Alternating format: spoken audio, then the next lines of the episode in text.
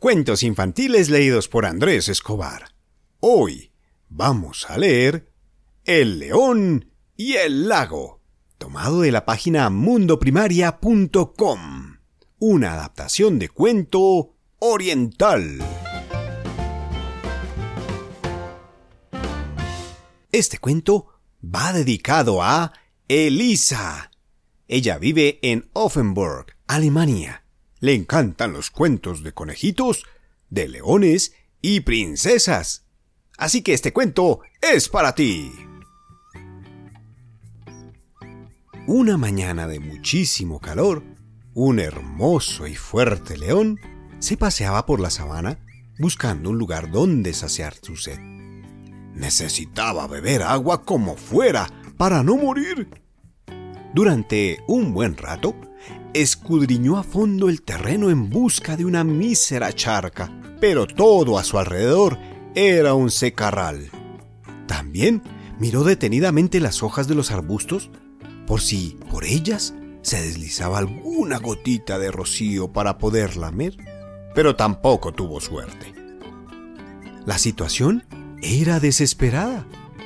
Sentía que la lengua se le pegaba al paladar y no le quedaban fuerzas ni para mantenerse de pie. Desanimado, se alejó de la manada arrastrando las patas por un camino polvoriento, sin saber muy bien a dónde dirigirse. Estaba a punto de desmayarse, de puro agotamiento, cuando, tras unos matorrales, descubrió un lago que jamás había visto.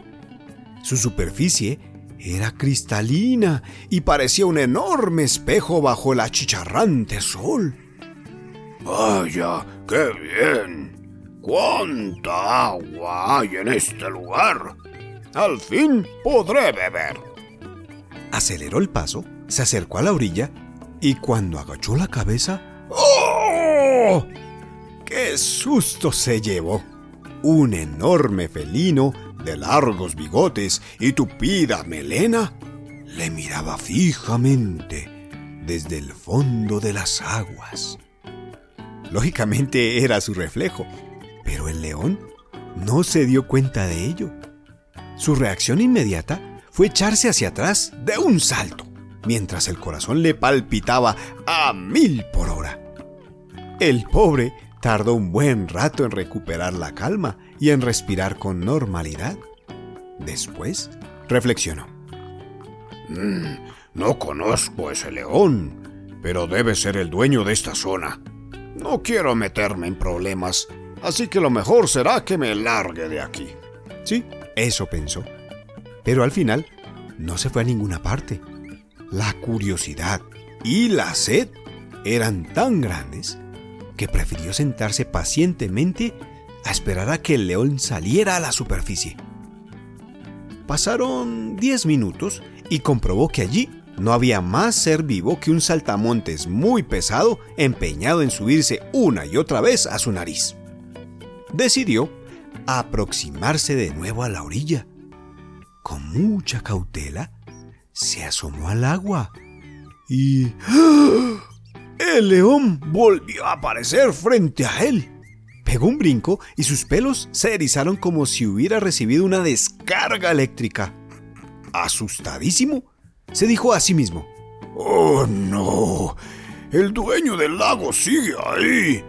Y parece que quiere amedrentarme. ¿Qué puedo hacer? Si yo solo quiero dar unos cuantos tragos.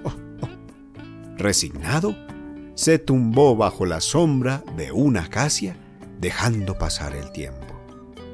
La sed y el calor le agobiaban tanto que retomó la idea de acercarse al lago, pero esta vez poniendo en práctica un ingenioso plan. Sería él quien asustaría a ese extraño león acuático.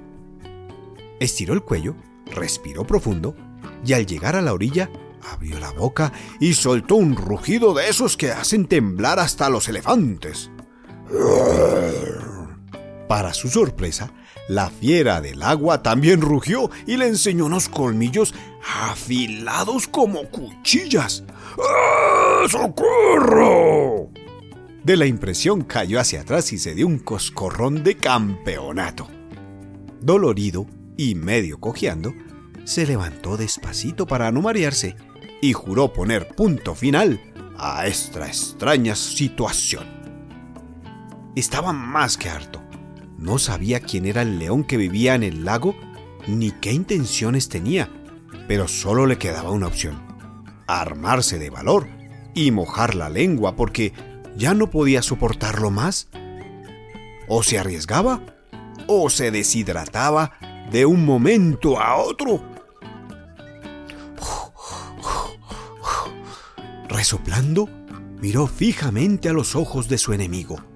Y no se lo pensó dos veces, metió la cabeza en el agua y la imagen del león se difuminó y desapareció. El sediento animal bebió y bebió hasta la saciedad, notando el maravilloso frescor del agua resbalando por su cara. Fue entonces cuando se percató de que allí no había ningún otro león. Solo se trataba de su propio reflejo. Pasada la sensación de peligro, comenzó a reírse de sí mismo pero también se sintió muy orgulloso por haber conseguido vencer sus ridículos temores. Todavía sonriendo, regresó junto a los suyos, sintiéndose muy, muy feliz. Moraleja. Esta fábula nos enseña que a veces, durante nuestra vida, sentimos miedos totalmente infundados.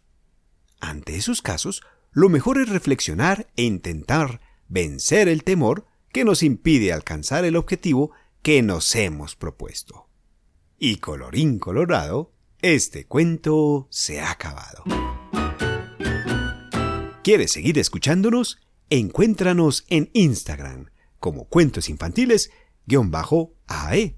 Y si quieres apoyar nuestro proyecto desde un dólar, puedes acompañarnos en la página patreon.com barra cuentos infantiles. 走。